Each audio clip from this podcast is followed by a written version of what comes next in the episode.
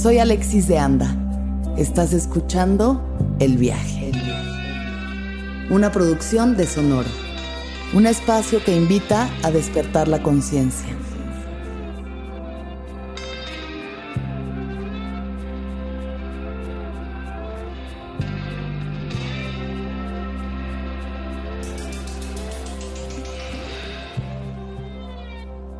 Yo soy eh, una persona que se dedica a hablar en diversos micrófonos.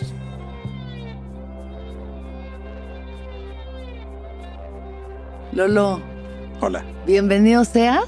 Finalmente. Después de perseguirme un año y Lo medio, casi logramos. dos, lo logramos. Llevo desde la mañana pensando que iba a decir eso. ¿Te lo han dicho antes? Yo una vez lo dije, luego me di cuenta de lo que dije y dije, ah, qué padre. Gran juego de palabras. Lo logramos. Bienvenido seas al viaje. ¿Cómo estás? Estoy muy bien. Ya Muy bien. Se logró por fin. Qué felicidad. No se había logrado no porque no quisieras venir, sino No, porque, no habíamos coincidido. no habíamos Sí. coincidido en esto. Eh, cuando entrevisté a Badía fue de los primeros que hice. El Ajá. viaje era un feto malformado aún. Ahora ya es un niño que muerde cosas porque le están saliendo dientes. Entonces anda haciendo un desmadre. Está haciendo un desmadre. Eh, esperemos pronto ya pague cuentas. Mira, ya te nominaron un premio. Ahí vas, ahí vas. ¿eh? Estamos nominados, para quien no sepa, a eh, Mejor Podcast Internacional en los iHeart Podcast Awards. Yes. Lo cual quiero pensar que es algo de alta alcurnia, ¿no? Ah, Pero pues no mira, yo digo que sí. sé. ¿Tú sí. estás nominado? Ah, ya ganamos uno hace un par de años. Ah, ¿ya ganaron ese premio? ¿Ese mismo premio? Ganamos mejor podcast en español en la categoría. Ok, en iHeart En iHeart hace dos años. ¿Y qué cambió en su vida después de ese premio? Pues tenemos una estatuilla en forma de corazón. Ah, perfecto. Eso es todo lo que necesito. Ya lo puedes poner así como que eh, el podcast En mi bla, altar. este, nominado o ganadora por el premio tal y ya. Esperemos como- que sea. claro. ¿Te dan un premio por solo ser nominado? No, pero pues, o sea, si ganas, te mandan así un La estatuilla. estatuilla así en forma de corazoncito y ya lo pones ahí. Cuando grabes aquí lo pones así en medio. Me encanta porque además la urna de mi gato recién muerto es también un corazoncito, entonces puedo poner Ahí lo pones uno ambos otro. corazones Claro. Ajá. Aparte, La vida y la muerte. Claro. Aparte, todos los, creo que Sonoro está acaparando todas las nominaciones en español. Entonces, pase lo que pase, gana. Sonoro ganará. Sonoro ganará. Oye, Lolo, gracias por venir. Qué bonito tenerte aquí. Y empecemos con lo propio, que es, ¿qué es lo que te gustaba hacer cuando tenías seis años de edad? Cuando me, híjole, me gustaba eh, leer, salir al parque, a andar en bici ahí. Bueno, era muy social. Este, No eras muy social. Eras un Sí. niño introvertido, dirías tú. Digo, wow, gran- grandes revelaciones. Este, Nadie lo hubiera pensado me jamás. lo hubiera pensado, pero de hecho, a esa edad más o menos, cuando me portaba mal o algo, me castigaban los libros. No te dejaban leer. Ajá, ese era mi castigo. ¿Y qué te gustaba leer a los seis años? Que de por sí ya leer, o sea, ya aprendes a leer a los seis. Sí, pues digo, había como que libros así de la escuela y cosillas así. Me empezaron a dar cuentos como que infantiles un ¿Cuál fue poquito algo que te haya impactado eh, en tu Ah. psique en ese momento? los libros de Julio Verne, Ok. de Robinson, la- el de los Robinson Crusoe. O sea, como que mucho, muchos, muchos de aventura, ¿no? De cosas que como de niño te abren la imaginación. De, ah, mira, Aventura. podría estar viviendo en una isla solo en un árbol. O podría estar este, dándole vuelta al mundo en, en un globo aerostático En 80 días. en 80 días, que es ya cuando te pones a Muchos pensar de días. adulto, este, o sea, son muchos días, pero es poco tiempo para recorrer todo el mundo. Pues sí, para ver el mundo entero, fatal. De que dos horas nada más ahí te bajas en chinga del aeropuerto, te echas un, un McDonald's y te vuelves a subir. Sí, y pues también ya por ahí de los 7, 8 años fue cuando creo que me regalaron mi primer videojuego, un, un Nintendo, el, el NES, el- El y también me gustaba mucho. Nintendo, ¿te Entonces consideras era- un gamer? Ay, antes jugaba más, pero sí es parte de lo que me gusta hacer. O sea, Mm, de ya. que sí tengo mi PC gamer y mis cosas gamers y todo, pero Sí. pues ahora lo que me falta es tiempo. Claro, sí, Sí. un hombre muy ocupado. Sí, también por mi culpa. O sea, también yo solo me dicen, ¿quieres hacer un podcast? Yo, Simón, ah, fuck, ya tengo. ¿Quieres hacer otro podcast? Y tú, claro. Claro, ¿por qué no? ¿Cuántos podcasts tienes en este momento? Ahorita cuatro. Cuatro podcasts. Sí. Digamos, vienen- y- eh, un clásico, Leyendas Leyendas Legendarias, ¿se sabe? El spin-off de Leyendas Legendarias, que es Historias del Más Acá. Sí. El Dolop, que hacemos Badía y yo, de Historia Gringa. Sí. Y Músicos de Sillón, que hago con Manny de música. Y músicos de sillón. Y dos más que se van a estrenar este año. ¿Y dos no más? Tengo, ajá, no tengo llene. Pues esperemos que salgan todos. Ajá, sí. bien- me- más o menos bien. Sí. Mira, si te gusta hablar, eso sí te gusta. Eso es lo, eso es lo raro. O sea, introvertido y todo, pero ¿Cómo pasas de ser un niño tan introvertido a vivir de nomás que no te pare el hocico? es que ser introvertido y hablar no son este como que mutuamente excluyentes, creo yo. Claro.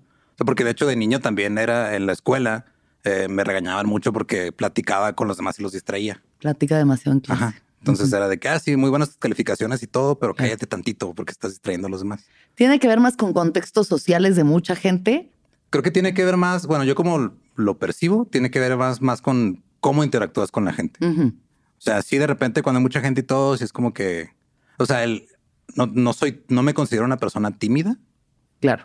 pero al momento de que hablo con la gente no me pongo a hablar de todo así todo el tiempo. O sea, como que soy reservado con ciertas cosas, Claro. dependiendo de con quién estoy hablando o por qué estoy hablando con alguien. O Sí. sea, no tengo problemas en hablar. Más bien como que es el, ¿De qué? es de qué y cómo. O sea, es como que el- también la elección de, o sea, nunca es mi primera idea eh, ir a un lugar donde haya mucha gente. De entrada. Si de entrada no es como que, ah, sí, es fin de semana, ¿qué vamos a hacer? Vamos al antro. En la casa. Sí, vámonos a la casa y ahí me quedo y Tranqui. sí, o sea, como que Pocos con los compas. sí. Así. Sí, si vamos a ir a algún evento o algún antro o algún bar o algo donde va a haber mucha gente, pues sí es como un poquito de preparación mental de ok, pero ya estando ahí, no tengo pedos. Ya. Siempre y cuando sea algo que, que estaba como que. O sea, cuando hacen la ¿no? mole y esas madres no sales. Digo, supongo que sales desgastado porque es desgastante estar en tanta interacción. Seas extrovertido o no, Ajá. estar con tanta gente debe ser. Lo que me he dado cuenta, o sea, digo, tengo a un lado de mí a una mariposa social llamada José Antonio Badía. Oye, la mariposa gótica. Una mariposa negra la social. mariposa negra de la muerte. Que Pero lo anuncia que, la muerte. curiosamente lo que, me- lo que nos hemos dado cuenta es de que cuando hacemos este, eventos así o cosas que involucran mucha gente y todo, eh, él se va drenando de energía conforme va pasando el, el rollo y yo me voy llenando de energía. Mm. Entonces como que él entrega toda la energía a la gente que va pasando y yo como que se las voy robando. Les chupas la vida. Sí, soy un y la juventud, negrito, sobre sí. todo. Y luego ya este, salimos de ahí y es de Badía se quiere dormir y yo quiero ir a seguir un ratito, aunque sea nomás a echarme una chela Una al cuarto chela. o algo, pero como que Mm. o sea, así es como, Mm. digo, cada quien vive su introversión de diferentes modos. Claro, claro. Sí, o sea, yo- siempre mi primera opción es estar en la casa. Si no Ante tengo que todo. salir, o sea, a bares no voy a menos de que tenga que ir a trabajar eh, o que tenga que ir a un open Ya, o algo. Ya. Es rara vez por mi elección, Sí. pero pues cuando hay grupos de gente, pues no me cuesta trabajo este, seguir la conversación, iniciarla a veces sí me cuesta trabajo. Ya, sí. Si luego estoy así nomás como de, no, pues el clima, ¿va? ¿Qué nos, ¿De qué nos iremos esta vez? Sí, claro. Yo me doy cuenta también de eso, la ansiedad social, que es lo que nos lleva muchas veces a consumir las cosas que consumimos. Ujú. Es esta cosa de estar ahí parado en un espacio con un chingo de gente y decir, ¿qué hago aquí? Sí, es que luego te dicen, es que esto es lo que se hace. Y digo, güey, pero ¿por qué? O sea, no se puede hacer otra cosa. No podemos ir a jugar minigolf. Ajá. ¿Cómo, cómo es? eh, Platícame un poco cómo es tu familia, tu núcleo familiar, cómo es que creciste tú como en tu casa. En mi casa, En tu pues casita. Mi papá nació en Papantla, Veracruz, pero se crió aquí en la Ciudad de ¿Es México. papanteco? Sí. Mira nada Bueno, más. falleció, pero era. Bueno, sigue siendo, supongo, donde quiera que esté. en, otro, en otra dimensión sigue Sí. siendo un nombre papanteco. Pero pues él se mudó este, a la Ciudad de México porque era una familia muy grande. Este, mi abuela paterna tuvo nueve, diez hijos, no sé, Ya. con diferentes este, hombres. Ah, mira. Que yo cuando pregunté de niño por qué todos mis tíos tenían apellido diferentes, su respuesta fue, ah, es que tu abuela era muy guapa. Y "Mm, ok. Wow. Entonces las señoras guapas aparentemente tienen hijos de muchos hombres. Todavía tengo oportunidad. Y ya este, nomás falta que quieras los hijos, eso ya es aparte. claro, de muchos hombres distintos, variados. A veces no saber ni de quién son. Ajá, sí, de pues te ponle Pérez. Creo que era más o menos, hubo un palme ahí, pero tú, tú dale. Entonces mi papá, este, pues él creció en la Ciudad de México y mi mamá, pues es de Ciudad Juárez. Y cuando vino mi mamá a estudiar la carrera acá en México, en la, en la UAM, ahí fue cuando se conocieron, porque pues, mi papá conocía a unos, era ¿Tu como amigo es de la UAM también? Sí. Igual que mis padres. Sí, no, se- de la no terminó su carrera ahí porque luego nací yo y le interrumpí como que ¿Truncaste la Sí. educación de tu madre? ¿Cómo te atreves? sí. Y luego ya este la continuó en Juárez, pero Ok. vino a estudiar acá a la UAM. Y ahí fue cuando se conocieron, empezaron a salir y, y luego salí yo. Y gestaron a Ajá. este ser. Y se fueron para Juárez. Sí, allá nací. Luego a los seis años nació mi hermano Ujú. Y mi hermano nació con discapacidad intelectual y, y física. Entonces ya como que ahí fue un, un rollo de que me dijeron, oye, pues tú estás bien. Entonces, este, pues Eh, o sea, te vamos a poner atención, pero menos porque tu hermano está más. Ya, claro. Entonces, pues ahora sí, ahí están tus libros y tus videojuegos y, Ok. y ya como que, sí, o sea, como sientes que, ese- parte de ese gusto por los libros también tuvo que ver con que eso. Que la Pues más o menos, o sea, porque como era, si era una- un pedo muy de, o sea, mi hermano cuando nació les dijeron a sus papás, ese niño no va a durar más de seis años. Así, a así esos plano. diagnósticos, ajá, de Ajá. tremens. Entonces ellos se metieron mucho a las terapias y todo ese rollo y ahorita mi hermano tiene 30 años ya, o sea, Ay, qué chingón. vive con mi mamá, anda Sí. bien, digo, de repente tiene sus bronquillas y todo, pero Claro, digo, viendo el diagnóstico inicial, ya la lleva de gane. a huevo. ¿Y, Pues ¿Y cómo es crecer con un hermano así? Con, o sea, con, digo, supongo que parte es normal porque es lo que conoces, pero bueno, o sea, es cómo ha sido ese proceso. O sea, no me di cuenta hasta que empecé a conocer gente que tenía hermanos, este, o sea, que no tenían un- la situación de mi hermano, o sea, una discapacidad o algo sí. que pues sí es muy diferente. O sea, digo, de entrada no, no tienes la misma interacción de hermano mayor. Digo, el clásico hermano mayor que le hace bullying a su hermano, pues no. o sea, Obvio. eso Fuera de de- lugar. No, Cancelado. no, de entrada eso no Sí. se puede. Eh, o, o mínimo, o sea, jugar con él era muy diferente porque pues, era como estar tratando con un bebé grandote, ¿no? Ya, Ya. cuando estaba más grande, ¿no? Porque pues él tiene, entiende ciertas cosas o puede hacer ciertas cosas, pero no puede hacer todo. Ujú. Y sí fue como que, o sea, no sé, como que no lo percibía, o sea, sentía que éramos más como, o sea, ya lo, me di cuenta años después, ¿no? Ya de grande, que como que no tuve una relación muy cercana con mi hermano porque lo veía más bien como que, este, como que no quería estorbar en lo que estaban haciendo mis papás de, de cuidarlo y todo. Y yo creía Sí. que podía entorpecer eso, que pues Ya. era una idea pendeja de niño de 7, 8 años que pues, Pues o sí. sea, no digo, pregunté. Claro, igual, las, igual sí necesitaba como unas atenciones especiales que, pues no, obviamente a los ocho años tú qué Pues vas sí. a saber de eso, pero Pero pues así como que era mucho de, de repente mis papás también se metieron mucho con otras, otros padres que tenían hijos con discapacidad, hacer asociaciones. Hay una fundación ahorita ahí en Juárez que se llama Villa Integra, que es un lugar muy grande de, de ese tipo de cosas, que de hecho eh, mis papás fueron parte de una de las asociaciones que fundó Villa Integra. Mi papá fue tesorero un rato, luego dijo, "Ah, esto ya está muy político, vámonos. Pero como que sí era mucho convivir con, con gente con discapacidad, Claro. estar ahí en, en las terapias de mi hermano y todo, y como que eso, pues eso era lo que me tocó ver, nada más. sí, claro. ¿Y cómo es tu relación con tu hermano ahora? Pues, o sea, bien, pero sí se siente, o sea, no es como que puedas ponerte a platicar con él. O sea, es de que voy, visito a mi mamá, a mi hermano y Ujú. nomás literal es de ¿qué onda? ¿Cómo estás? De repente este, se pone a platicar o me pone, se pone a platicarme de, digo, en su lenguaje limitado de lo que le gusta, que ponerse a jugar, ponerse a ver fútbol, cosas así. este, y pues, o sea, es como una, es como si tuviera, es como si hubiera crecido, mi hermano se hubiera quedado de cuatro o cinco años, Ya, más o menos. sí, Ese sí, es el sí, tipo de relación. Claro, ok. ¿Y, mm, ¿Y cómo fue para ti crecer en Ciudad Juárez en el momento en el que te tocó crecer en Ciudad Juárez? Porque pues bueno, sabemos que estuvo más intenso de lo que está ahorita, ¿no? ¿Qué? ¿Juárez? ¿Intenso en las noticias? Ya ahorita, digo, o sea, ya es otra cosa, pero bueno, sí fue, no, o sea, no sé, como a mí me impactó mucho la primera vez que yo fui a Ciudad Juárez, que fui a hacer un show de stand-up allá. ¿no? Me invitó ahí Luis Cortés y mis compas y demás. Y este, que todo está enrejado. Es muy loco que todo esté enrejado. Sí. O sea, las ventanas, las puertas, las calles. eh, y yo sé que eso ya es solo como un eco del pasado, Sí, pero pues bueno, en su momento Es que su- a mí me tocó pues, en, la, en la adolescencia, entonces, Que además es el momento cuando más quieres salir y echar desmadre. pues yo no tanto, pero... Ah, bueno, sí es cierto, lo, tu cosa favorita. Eso es- seguro tú pusiste las rejas en tu propia es de, casa. ah, mira, los demás están, se, se están volviendo introvertidos también. No, o sea, como que si era de de repente salir con los compas, más como por el, el pedo de pertenecer. O sea, como que siempre tuve una, una crisis en querer pertenecer a un grupo, como todavía hasta mis 20 y era como hasta que de- un día fue de, ya me di cuenta que eso era un problema. ¿Y a qué grupo? Que, o sea, querías pertenecer a un grupo en específico Pues, la neta cualquiera. Entonces, solo ser parte de un grupo? Sí, o sea, como que me sentía, este, a veces como que estaba fuera de, como que estaban pasando cosas sin mí. Era como Sí. FOMO adolescente. Sí. Pero al mismo tiempo yo no buscaba que pasaran esas cosas. Entonces como que sí había bolitas y grupos y todo.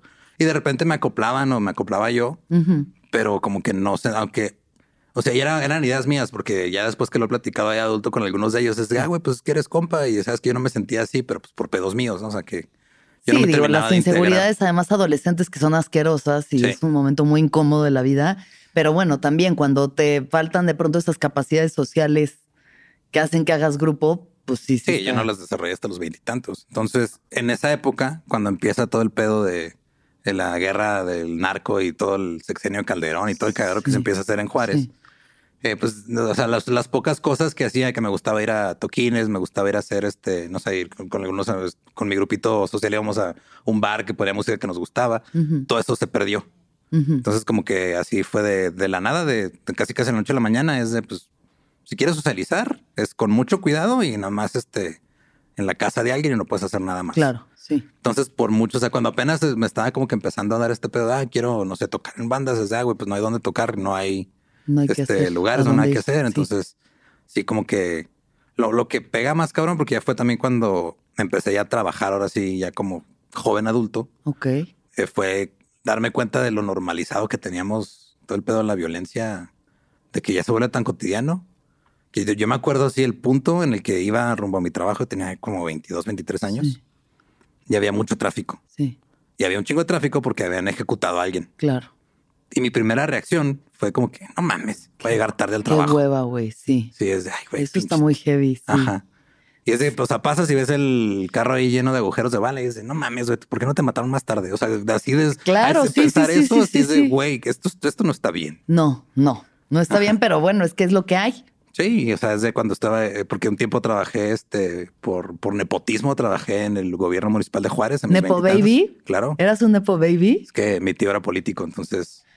¿En eh, el gobierno municipal? Sí. ¿Y cuál era tu papel ahí? Estaba en compras. Ok. Entonces, básicamente me decían, ah, este, hay que comprar papel este, para todas las dependencias, hay que comprar toner, cosas así. Y yo hacía las compras. Ya. Y en esa época, en la calle que usaba para llegar al trabajo, hubo un carro bomba. ¿Te tocó a ti? No me, o sea, me- así como media hora después de que pasé por ahí para llegar al trabajo, Explotó explotó esa madre. madre. Y luego llegando ahí, nos evacuaron a todos porque fue, ah, es que hay amenaza de que van a traer uno para acá. Y fue de, güey, ¿qué estoy haciendo aquí, Sí, güey? qué pedo. Está.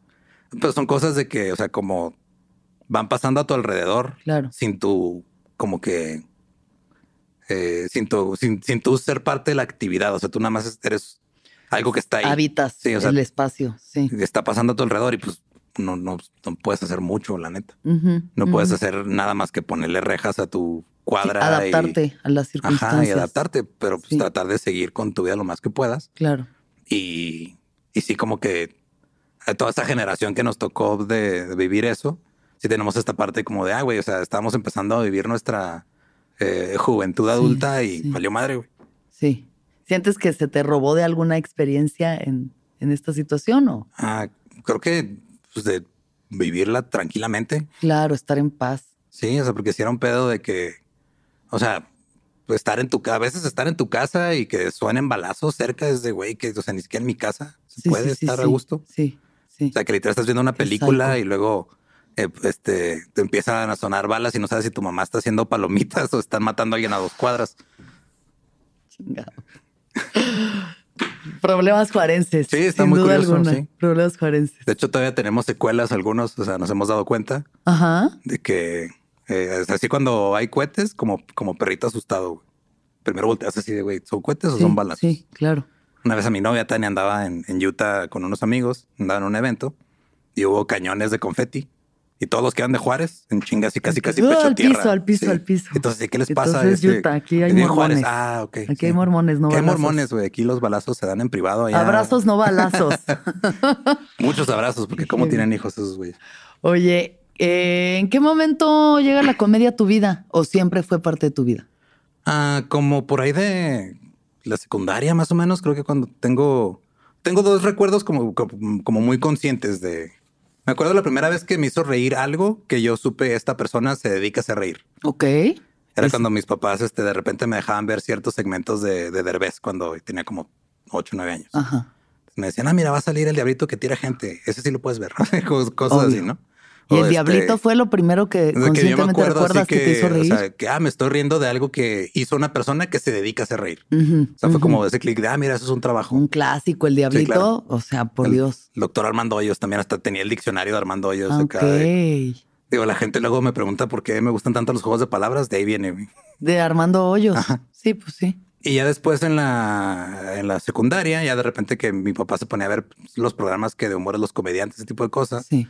Eh, yo de repente lo veía con él. Me empezó a pasar como que discos de Polo Polo escondidas de mi mamá porque el señor decía Que en paz descanse. Sí.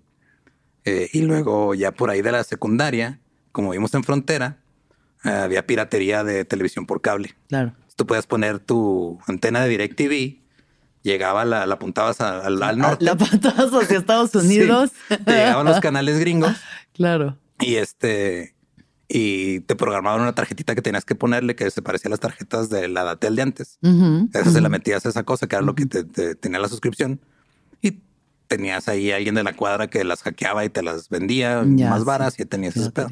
Entonces, al mismo tiempo este, que estaba eso, yo también empecé a ver los, los late nights gringos, Saturday Night Live. Claro. Y empecé a ver Comedy Central en inglés. Ok. Y se me hace muy curioso cómo la presentación, o sea, el, era parecido, ¿no? Estás viendo humores los comediantes, por un lado, que lo veía de repente con su pasa el fin de semana, y luego ves que este Comedy Central, y es lo mismo hasta cierto punto. Está en el escenario una persona con un micrófono, Ujú, pero lo que están diciendo es muy diferente. O sea, de, un- de lado estoy viendo a, no sé, a, a Car- a Carlos Espejel haciendo su rutina, Claro. que igual, pues, o sea, me daba risa y todo, pero pues decía, ah, esto es como lo que le gusta a mi papá.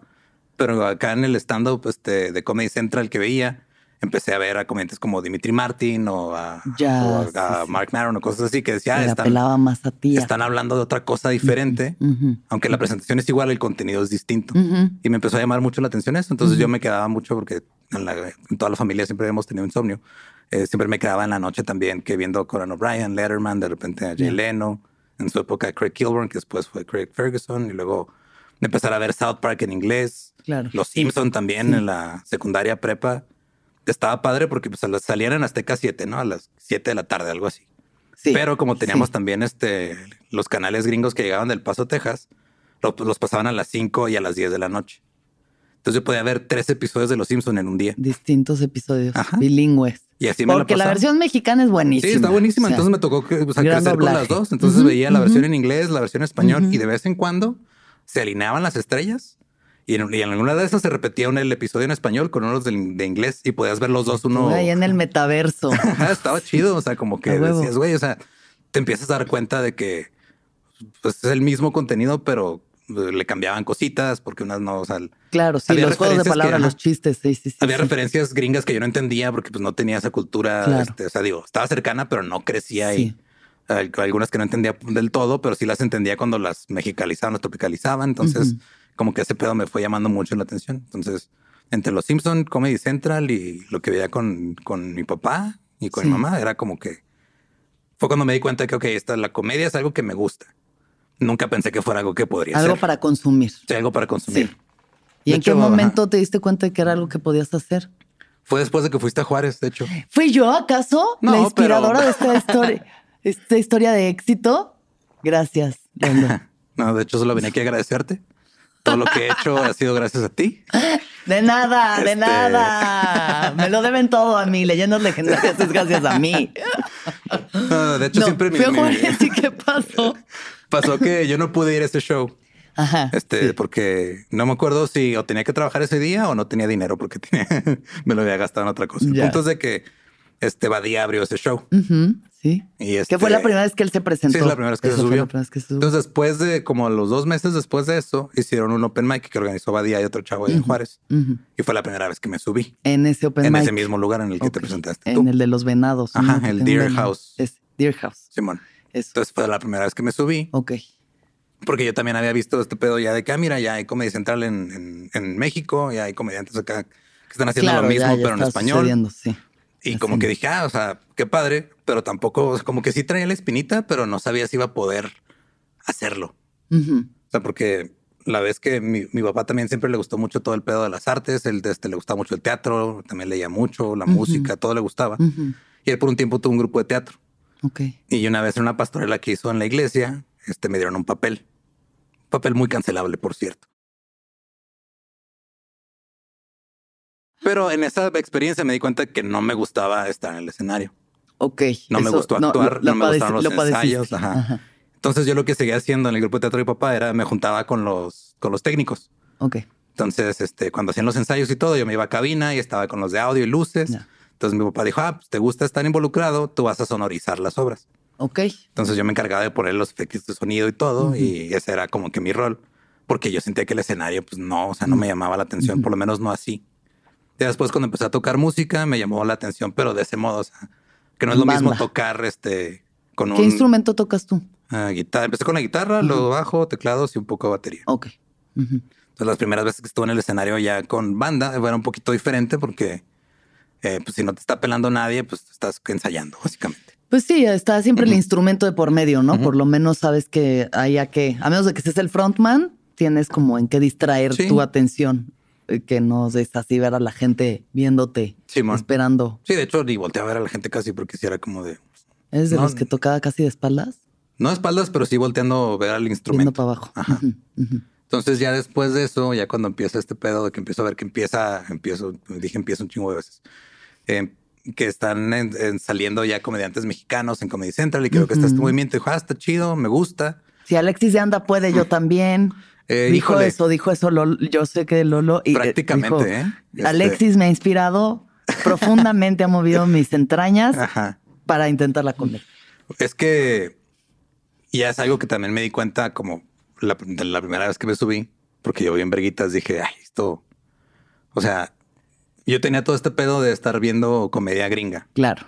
Comediantes que tienen 15, 20 años de trayectoria. Sí, sí, sí. Entonces veo las primeras presentaciones en Comedy Central en México. México y dices, que son comediantes que tienen perras mamadas. Entre uno, dos, tres años tal vez haciéndolo. Claro. Que pues digo, supongo que también muchos ahorita ustedes lo ven y dicen, oye, pues estaba muy verde en ese tiempo. Obvio, obvio. Y sí, fue como de ah, como animalitos ahí nomás. Pues ahí van, lo están intentando, pero pues o sea, no, no, lo están haciendo tan bien. Exacto. Pero pues yo, pendejo, no contextualizando el hecho de que sí, güey. O sea, estás viendo a alguien que tiene 15 años haciéndolo contra alguien que, tiene 3. Obviamente les va a salir mejor. Ya la primera vez que me subo, que fue de, ok, pues medio me llama la atención, igual si me sale o no me sale. Hice mis cinco minutos. ¿De qué hablaste? Este era de eh, los baños de Starbucks.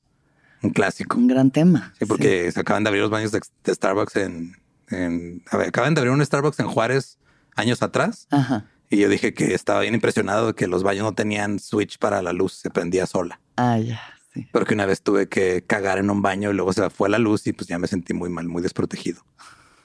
Y, ya, y el remate era que ahí entendía a los ciegos porque dije, güey, ¿cómo le hacen para saber cuándo acaban de limpiarse? Claro, sí, pues. Y antes de eso hablaba de... verdaderos. claro, sí. Muy profundo todo el pedo. Bien, sí, no, oye, muy bien, muy bien. Buen chiste. De hecho, la, antes de eso, porque era toda una historia de cómo había cenado tacos que me comí en un estacionamiento y luego me tomé un café. Entonces, entre los tacos y el café era como Israel y Palestina. Mi estómago era la franja de Gaza y luego terminé el baño de Starbucks. O sea, hasta cultural, intelectual, existencial. Muy mal ejecutado, pero sí me acuerdo que me bajé. ¿Tenías nervios? ¿Tenías muchos nervios? Sí, sí, tenía muchos nervios. obvio. Y está muy raro porque, o sea, cuando estaba en sexto de primaria, participé en un concurso de oratoria. ¿También tenías un, esclavo? No. no, nomás este era así como de vamos a hablar de cosas así en la en un concurso de oratoria en la escuela y pasé a la, al regional y quedé en segundo lugar. Ah, bien. O sea, sí servías para hablar en público. Sí, pero el pedo es de que, o sea, cuando hice esto, pues era lo mismo. Nunca volteé a ver al público para nada. O sea, el público eran maestros y así. Yo nomás ¿Estás viendo una hoja o qué? No, o sea, era, estás viendo hacia enfrente, pero el truco ese de voltear a ver hacia claro, a la, pared y que se borre todo. Sí. Pero ya el tener un micrófono y luego estar este, viendo a la gente, que pues era poca gente, pero estaban como queriéndote con cara de haznos reír, güey. Sí, me dio mucho nervio. Claro. O sea, ya había tocado más de cierto cosa. Fue diferente el nervio pero me gustó mucho. O sea, el sacar una, dos risas que saqué, sabes, fue de. El de la franja de Gaza sacó risas seguro, el de que hacen los ciegos. sí, y ya de ahí me dice Badía y ven el, el, show que organizaron el Open. Ah, güey, este, vamos a hacer un show aquí en dos semanas. Este, para que te prepares unos 15 minutos. Y así no mames, es un chingo de tiempo, güey. Perfecto. Tengo dos semanas para escribir 15 minutos y pues lo hice. Sí. Y escribí 15 minutos de comedia, eran como dos minutos, pero fueron 15 minutos de estar de ahí hablar, arriba. de hablar. Ajá. Sí. Y este, ya hasta fueron mis primos y todo, y que mis primos me han apoyado siempre desde que empecé en, ese pedo. Y ahí andaban y todo, y todavía se acuerdan. Y fue, ay, güey, pues no te fue tan mal. Y yo, sí, güey, tengo el video, y ya lo vi, sí me fue mal. ¿Lo ves? ¿Ves tú? Yo intento no ver nada de lo que he hecho, incluso cosas buenas que he hecho en el pasado, prefiero como ya decir, ya, ya esto ya fue, ya no hay por qué revisitarlo, o sea. Yo ahorita, o sea, cuando estoy trabajando en material y eso, pues sí, como que tengo la costumbre de siempre grabarme, pero nunca me escucho al día siguiente o dos días. O sea, ya cuando hay algo de distancia, así una o dos semanas después, sí. ya lo escucho y lo analizo ya como de un poquito desde lejos, ¿no? De, ya. Sí, sí. a ver, vamos a ver si funciona o no funciona. O sea, que no sé. Sí, o sea, porque desde que me grabo y luego me va bien chingón y luego digo, ah, huevo, soy la, soy la verga. Y ya me escucho nomás al día siguiente para acordarme de que soy la verga. No, pues así no funciona. O al revés, ¿no? De que tanqueas horrible y luego te estás escuchando el día siguiente. Qué revivir el trauma. Cero. Entonces ya después de que hay un poquito de distancia, revisito y, y arreglo. Lo que me pasó esa vez fue que me di cuenta que estaba, o sea, no estaba hablando como hablo regularmente. Ajá. Estaba. Ah, como una voz un poco impuesta. Ajá, como que se, sentía ensayado, se sentía como que el lenguaje que estaba usando ahí no era el lenguaje que uso cuando hablo realmente. Entonces, sí. como que se sentía que de algún modo estaba poniéndome como una máscara al hacerlo. Entonces dije, ok, hay que trabajar en eso. Me tomó tres, cuatro años, pero es que toma un chingo de tiempo encontrar tu verdadera voz y tu esencia en el escenario. Yo siento que apenas voy este, encontrándolo. Como que así cómodo, cómodo, cómodo. O sea, yo a veces me veo todavía ahorita y digo, estoy exagerando un chingo. O sea, ¿qué es esto? Sí. Pero hasta eso sí tenía, o sea, como por este pedo de que soy bien ñoño y me gusta mucho saber cómo funcionan las cosas. Cuando me empezó a interesar la comedia, fue mucho de empezar a leer sobre comedia, escuchar podcasts de gente que habla sobre comedia. Y lo que decían muchos en común eran güey, te va a tomar como unos 10 años a ver si la armas en esto o no. Entonces ya yo cuando empecé tenía 27. Dije, pues vamos a darle 10 años a ver si, a ver qué sale. Claro. A ver si en 10 años doy risa.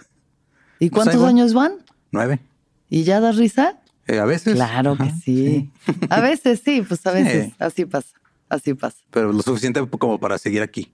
Ahora quiero regresar un poco porque dijiste algo que me eh, detonó. A ver. Una pregunta. No me triggeró, más me detonó una pregunta la pastorela en la iglesia. sí. Fuiste criado católico, al parecer con una familia tan comprometida con la iglesia que hacía pastorelas. Fue curioso porque mis papás no eran religiosos hasta que nació mi hermano. Ok.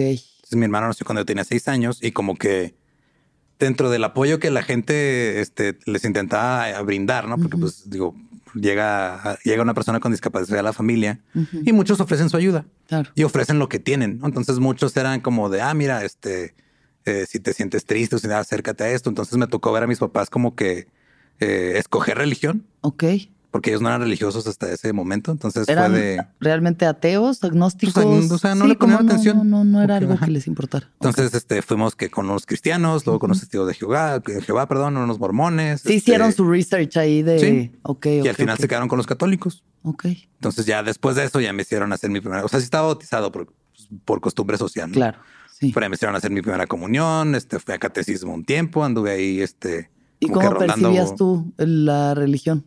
Pues al principio sí me la creía, o sea, como que, pues digo, tenía 6, 7 años, me decían esto y yo decía, ah, huevo, esto, esto es lo chido, ¿no? Sí. Y ya conforme fui creciendo fue de un momento, esto no está tan chido. Ajá. Ya en la, en la prepa fue cuando fue el quiebre así de, no sabes qué, yo no quiero saber nada más de la religión. ¿Qué pasó? Pasó que, digo, obviamente siendo la religión católica te van imponiendo ideas. Claro. Y me acuerdo que tenían muy marcado, sobre todo uno de los catequistas que, que tuve cuando tenía como 8 o 9 años después de la primera comunión, porque me llevaban así de que los sábados vas, a catecismo y era como ahí, vas a estar. Sí. Y este, yo me acuerdo que él hablaba mucho sobre la homosexualidad. Ya ahorita viéndolo como que en retrospectiva, qué raro, ¿no? Pero él hablaba mucho de, de, o sea, se la pasaba condenando a la homosexualidad muy cabrón. Ya. Es la primera vez que yo conozco a una persona homosexual y que me doy cuenta que no es un demonio que me quiere jalar al infierno, fue, oye, ¿en, qué más me han mentido, güey? O sea, esta persona me cayó súper bien, es buen pedo y no, no, no siento que me quiera corromper la mente ni me quiera condenar como ustedes dicen. Y ahí empezó ese, como que esa ah, separación y empecé a cuestionar muchas cosas. Y, como que dijeron, bueno, pues, o sea, está bien, hazlo. Haz lo que quieras. Simón. ¿Y, y has, ahí crees en algo? O sea, ¿has tenido algún desarrollo espiritual o, real, o, o cómo es tu relación con no realmente no o sea la religión eh, siento que este la religión como una herramienta de tal vez este hacer círculos sociales tiene cierto mérito. O sea digo me tocó conocer este gente buena gente buen pedo todo. Siento que el problema en sí es la institución. Claro sí o sea, si tú ves las no, claro, hay gente buena, hasta en, el, en los nazis había gente buena, seguro. Siguiendo órdenes nada más, ¿no? solo siguiendo órdenes. A veces solo es gente siguiendo órdenes. Y el rollo es que, este, como que si te pones a ver, la, mayoría de las religiones predican lo mismo, de bueno, sean culeros entre ustedes. Pero luego entre los detallitos. Pero con los sí. demás sí. Entre sea, ustedes no, pero si el otro cree en otro Dios, culero. Sí, así como, o sea, pues buenas ideas, pésima ejecución. Sí. Entonces, por ejemplo, mi mamá sigue, sigue siendo muy católica. Ya. Entonces sí le causa de repente algo de conflicto, este, que digamos palabra de Belcebú o esas cosas, pero Claro. pues como que es de, o sea, no, no es que crea yo realmente en, en un diablo que Tú no eres satánico. no, o sea, nada más es como estamos usando la- las imágenes o la iconografía Claro. como nomás por, pues por mame, ¿no? O Por sea, ir en- merchandising. por ir en contra de, o sea, como de, ah, mira, o sea, tú dices que este dios hace estas Claro. cosas, pero en realidad ha hecho cosas culeras, Sí, pues mira, sí, sí. pues el otro equipo hace esto, ¿cómo ves? Sí. Y mi mamá sí entiende de toda esa parte y sí hemos tenido conversaciones al respecto y todo. O sea, ella ya se rindió en tratar de jalarme No, a la pues, A iglesia. estas alturas ya fue. Este, pero por, un- por cierto tiempo sí, como que hacía sus estrategias acá de, no sé, cuando me empezó a interesar la música, me decía, mira, pues, ¿quieres, ¿quieres tocar la batería? Te la compro si te metes al coro de la iglesia. Dije, antes no quiero nada. Ya, sí. Entonces le digo, me quiero dejar el pelo largo. No puedes. Le digo, "Ah, Jesús tiene el pelo largo. ¿Eh? Y te lo dejaste. Y pues sí fue como de, ah, me chingaste. Pues déjate el pelo largo. Un debate, ajá. un debate. Wow. Sí, o sea, y ahorita yo no tengo como que no creo en, en nada que, que esté relacionado a la religión o en símbolos religiosos, por así decirlo. Eh, no tengo como que una doctrina que siga ni nada. O sea, Sí. nada más estoy ahí existiendo y ya. Existiendo. Sí. O sea, si dirás más como agnóstico, o sea, no negarías la existencia de algo, pero tampoco la. No, o sea, es como. Villamelón. Sí. Porque digo, o sea, mi lógica, este, yo me acuerdo también fue como de esas revelaciones así de que tiene uno de adolescente, ¿no? Del, del principio de Pascal, que es este, si, si Dios existe y no crees en él, pues ya te chingaste, ¿no? Y si Dios existe y si crees en él, este, pues bien por ti. Entonces, como de, por si las dudas, ¿no? Decir, ah, sí, pues por si las dudas me bautizaron. O sea, Nada más teniendo con ahí- eso, ¿no? Así es como- un permiso ahí, un pase directo. Sí, y como que siempre me decían, no, es que pues Dios es este ser todopoderoso y que conoce todo. Y... Omnipresente, omnipotente. Ah, sí, es omnipresente, omnipotente. Entonces no creo que se niegue a negociar, ¿no? Así de, a ver, güey, o sea, pues no fue misa todos los días, pero me porté chido, ¿no? O sea, de- bajo los estándares que Ya, has puesto, ya, no maté a ya, nadie, no robé, o sea, ¿qué pedo? O sea, No has robado ni matado a nadie. He matado, no robado, pues cositas así como que una vez me robé unos chicles y eso. Pero Mira, ya Dios sabrá. sí, Dios sabrá si unos chicles son suficientes para condenarme, ¿no? En caso de que En exista. caso de que existe. Pero pues todos los, la mayoría de los señalamientos apuntan a que no. Bendito Dios. Ah. ¿En qué momento conociste a Badía? Abadía lo conocí cuando empezó a salir con Gabe hace. Ay, güey, llevan 10 años, creo. O sea, ¿conocías a Gabe tú? Sí, a Gabe la conocí primero. Gabe nos Ujú. conocemos desde hace 17 años, creo. Ya, como de la escuela. Sí, de sí, la pues no de la escuela porque es, es- es menor que yo, pero nos conocimos este de porque a ella también le gusta ver a Tukini y dice, sí, y Claro, conocimos ahí. Nos con- Conquilla. Aquí puros punks. y puros este fans. y por MySpace. Fue así como que MySpace, ah, mira, Simón, este, te vi en tal lugar, ah, Simón, y ya nos empezamos a juntar ahí. Y luego cuando empezó a salir con Badía, sí, este, tenemos este mame que no es tan mame, que sí fue como, ah, tengo 10 años de conocer a Badía, pero tengo como 8 años de que me cae bien.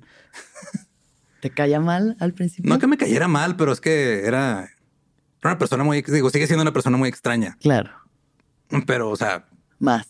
sí, o sea, la primera vez que lo conocí, pues, dice Gabe, ah, mira, nos llevó a, a su prima, Marcela y a mí. Ajá. Nos juntábamos mucho los tres. Ajá. Este los va a presentar a este chavo con el que estoy saliendo. Y llega a Badía a un bar este, con un pinche saco morado terciopelo y bucles como de duque francés y una camisa de... ¿Qué chingados es esto, Gabriela? No mames. Es Esta entrevista con el vampiro. Sí. Y sí fue como de ya conforme lo fui conociendo fue, ah, ok, así es el excéntrico, chido. Excéntrico. Ya nos empezamos a llevar, chido. Sí, Pero sí, al principio fue como esta resistencia de, ¿este güey está mamando o si es neta? O sea, como que era... Yo también por mis ideas como de pues siempre como muy cuadrado y muy así de, de que yo nomás estoy en mi pedo y, y ya. Sí, que- sí. Bueno, y si es un ser que causa revuelo a, a Pues su sí. paso. Ajá. Excéntrico, pero siempre ha sido así. Al final del día sí, Sí, hay una cosa muy desde- honesta de su ser. Desde, En ese desde que tiene memoria. Uso de se- razón. Sí, o sea, he platicado con amigos suyos de la prepa y dice, ah, sí, ese güey siempre era así. Ah, ok, Claro. pues, Sí. esto muy constante. Y lo que los unió fue la comedia. Sí, o sea, ya cuando empezamos a ver que teníamos gustos muy parecidos en, en comedia y en música fue con que, ah, güey, qué chido. Y ya cuando hicieron lo del Open y todo, que me dijo, oye, vamos a hacer este Open, este, yo sé que te gusta la comedia, deberías intentarlo. Y dije, ah, pues vamos a ver qué pedo. Este, ya me subí, ya como que después de eso empezamos a trabajar juntos en el pedo este del late night. Claro. que ya fue donde eso todavía se fue, se fue más allá la, Sí. la unión, pero sí fue por eso, o sea, como por primero por Gaby y luego ya por, por la comedia nos empezamos a llevar mejor. Y bueno, sabemos que los proyectos, pues bueno, Late Night como que no jalaba, como que ay no, eh, Sí, como ahí que- intentando, ajá. intentando, intentando y de pronto pues le dieron al clavo. Sí. ¿Y cómo ha sido para ti ese proceso? ¿Qué pedo con la fama? ¿Qué piensas tú de la fama? Ah, se me olvida. ¿Se te olvida que eres famoso? es un problema. ¿Te lo permite la gente que se Es que olvide? no. ajá. ok, o sea, pr- primero que nada no me considero famoso. Ok. He estado, eh, digo, creo que tú y yo hemos estado este, en lugares donde ha habido gente realmente famosa. Gente que, ajá, gente que Eh, realmente, o sea, su vida cambia un chingo. O sea, que es, dices, no mames, o sea, sí me, de repente me reconoce la gente. Los pero, cotorros. eh, pues ya, ya- van más para allá que para acá, pero sí, por ejemplo, alguien como Derbez, que es, o sea, Claro, todo sí, México sí, sabe sí. quién es. Pero siempre ha sido famoso. O sea, como Ajá. que a mí no me ha tocado ver la transición de cuando Derbez no era famoso, cuando man. era famoso, que, distinto a cuando te inspiré a hacer stand-up por primera vez. claro, ajá. ahora, o sea, cuando ves a tus amigos, a gente cercana, a gente que conoces, ¿no? De eso, de tomarte una chela o de ir a un bar a hacer stand-up medio valiendo pito, de pronto se convierte en un fenómeno su proyecto, no ellos y- personalmente, pero lo que están Sí. haciendo, ¿no? Está curioso, digo que se me olvida porque literal, o sea, a veces me lo tiene que recordar Tania o Gabe o mm, otros cuando vamos Sí. a algún lado que va a haber gente. Claro. Es de, ah, ¿cómo le vamos a hacer para llegar? Y dice, pues nomás llegamos y ya. Y yo, no, pendejo, o sea, Tiene ¿Qué que haber pasar? una lo- logística.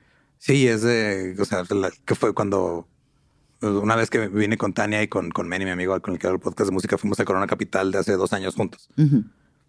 Y Tania, digo, todavía era época de cubrebocas y todo, de tener de que no te quites el cubrebocas porque te van a reconocer. Y dice, "Ay, no pasa nada. Y era que me quitaba el cubrebocas y llega alguien a pedirme foto. Claro. Y, Y, luego pues a mí no me molesta, o sea, está chido. O sea, Sí. pues y hasta me- esa vez Manny me lo dijo, me lo hizo ver de otra perspectiva todavía. Dije, ah, yo no tengo problema en, en esto, es parte del trabajo, qué chido. Pero Manny me dijo, oye, güey, es que está padre que la gente te ve y se le alegra el día. O sea, le estás regalando un momento bonito. Dije, sí, es cierto, güey, entonces, pues va, chido. Sí. Pero literal me pasa que de repente voy a la tienda o algo y de repente se me olvida y de repente alguien llega y me pide una foto o algo y es de porque, ah, sí es cierto, porque hago este pedo ¿Por que qué? Ay, ¿por qué Sí. esta persona quiere? sí, o sea, Claro. y, y no es, o sea, pasa este más seguido de lo que me gustaría aceptar de que Ya. sí, o sea, como que yo ando en mi pedo y se me olvida que eso pasa. Obviamente cuando pasa no me molesta, o sea, está Claro, chido. Sí. ¿No has Pero- tenido algún momento abrumador o algún fan psycho o alguna situación así bizarra? Ha habido muy pocos, creo, o sea, digo, por, por ser leyendas legendarias, todas las situaciones son bizarras. Ya de entrada. O sea, es que es lo que me imaginaría de entrada al fanbase, las Sí, cosas o sea, que les han, han- de regalar. Nos han regalado cráneos de animales, o sea, para empezar. Sí, sí, sí. Una de animales. De Sí, de animales. animales. Ok. Pero una vez firmamos una urna con restos humanos ¿Porque era de quién? del- de, una señora que era muy fan, entonces habían ¿Y murió? ¿La señora murió? Murió, ¿Murió, este, sí? murió antes de que se llegara la fecha del show y que le habían regalado los boletos a las hijas. Sí. Entonces las hijas nos pidieron que si puedan llevar la urna porque signi- significaba mucho para su Claro, familia. sí. Y pues ahí estuvimos con la señora, le firmamos la urna y todo. Ahí estuvo postmortem Sí, en el show. muy-. Increíblemente, segunda entrevista en la que a alguien le ha pasado algo así. Y sí es como Foto fue un momento muy, muy emotivo y todo, pero sí es de es esto no, no es, No, no es algo que pase todos los días. Sí, sí, sí, claro, claro. Entonces, eh, los fans de leyendas suelen ser este gente muy buen pedo, muy este, muy respetuosa, son muy chidos. Rara vez te toca, digo, de vez en cuando toca un fan intenso, pero es muy, muy raro. Y también como es gente que me ha escuchado hablar por muchas horas y que más o menos ya saben cómo soy, que saben que no soy como Badía, que es súper, o sea, si- siento que el punto medio es Borre, ¿no? O sea, como que Sí. Borre también es muy, muy buen pedo y todo, pero también de repente tiene También sus... puede ser. Entonces de repente ya llega gente que dice, me saluda y me dice, oye, si te puedo abrazar, pero si te abrazo y sí, no pasa nada. Es que no quiero incomodarle. Ah, pues gracias, güey, se aprecia. Muy respetuoso. Muy sí. respetuoso. Sí, sí, sí. Este, con varias y llegan y es de qué pedo y la chingada y te envío un fantasma y la madre, pero conmigo no llegan en ese plan. A ti no te dicen bien fantasma. A veces cuando Badía no los pela, pero ¡Ey, alguien! ¡Mi fantasma! ¡Mi fantasma! sí. Y este, y no me ha tocado tener así como algo que diga, ah, es, es muy incómodo que haya tenido que, o sea, fuera de que pues, estábamos también ah, el Corona Capital pasado, íbamos saliendo, estamos esperando que llegaran por nosotros el, el Uber y estamos justo en la salida. Entonces se hizo una bolita de gente que, que quería foto, donde ya se están metiendo a la calle y si era de güey, no, no se bajen de la banqueta, los van a atropellar. sí. Nomás es de que de, repente, o sea, en 10 minutos ya había una bola como 200 personas ahí. Sí. Pero pues no, o sea, No, en- no ha pasado a mayores. no, o sea, Sí. nomás es así, o sea, nomás pagan una fila y ahorita en lo que alcancemos los que salgan, no hay pedo, o sea, no pasa nada. Ah, huevo. Pero no, no ha pasado fuera de eso, creo. Qué bueno. Que todo se ha mantenido cordial y bien. Sí, no se nos ha metido gente al cuarto hotel por la ventana y Ah, bueno, es que de pronto no sabes. o sea, la gente es muy mañosa. Es muy mañosa. No, no ha pasado que nos, o sea, que se den cuenta en qué hotel estemos y estén ahí esperando, pero pues. Y además siento que se han mantenido muy reales. No sé si sea lo mismo de Ciudad Juárez o de seguir viviendo en su ciudad y seguir como en su misma circunstancia de vida, sus círculo social y sus amigos y demás, pero sí siento que no han cambiado, ¿sabes? Como de pronto ves a otras personas que sí empiezan un poco a transformarse en el personaje de sí mismos. Simón. O sea, sí, siento que para eso ayuda el hecho de que, o sea, crecimos juntos como grupos, aunque hay gente que no sale a cámara o que no sale a escenario. Claro. Somos el mismo equipo que hemos trabajado juntos desde hace mucho tiempo. Y también siento que es la edad, o sea, tengo 36 años. Si me hubiera pasado esto a mis 25 años, sí me hubiera mandado a la verga bien feo. Sí, sí, poseído. Sí. ahí sí me hubiera... Hubiera hecho claro, me, lo merezco. O sea, soy, una, soy un genio, Esto, esto es lo que me merecía y voy a hacer un desmadre. Y ahorita es de, no, pues qué chido, gracias. Gracias. Gracias que por hacerme caso. Sí, gracias que alguien está pelando lo que hago. Qué bueno que les gusta. Voy a seguir trabajando para que les siga gustando. O sea, sí. Sí, o sea, ahorita ya tengo esa madurez, pero sí siento que si hace, o sea, no sé si hubiera pegado una de mis bandas que tuve hace 10, 15 años, otra historia sería. No, Tolidos fue antes que yo, unos Bueno, pero ellos sí, o sea, estoy segura de que Luis en su momento se emborrachó de poder y, o sea, a mí me tocó vivir, yo justo los conocí en esa, época, entonces me tocó como vivir esa juventud de, pues sí, niños con dinero y con poder dentro de lo que cabe y pues todo el mundo volviéndose loco. Sí, claro, o sea, si hace 10 años sí me hubiera vuelto otra persona que a lo mejor no, no estaría de acuerdo esta persona de ahorita con lo que hubiera sido esa persona. En ese y lo que dices también de trabajar en este equipo que llevan siendo ustedes desde eh, no hace rato, eh, pues que también sus parejas sean parte de esto. Sí, ¿no? Entonces me gustaría ahí que me platiques, Tania, cuando la conociste, cómo ha sido eh, trabajar y vivir en pareja. Ha sido muy, muy bonito, está padre. O sea, digo, Hemos tenido una que otra diferencia y casi siempre es culpa del Woco. Bueno, es que todo es culpa del Woco. Así de que ella de güey, neta, ya son las 6 de la mañana, me quiero dormir, voy a dejar estar pisteando aquí en el Woco con es un vortex, de conocer. Es un vortex eh, tremendo. Entonces ya es como de, ok, no, no voy a afterar, no voy a en el Woco, así está bien.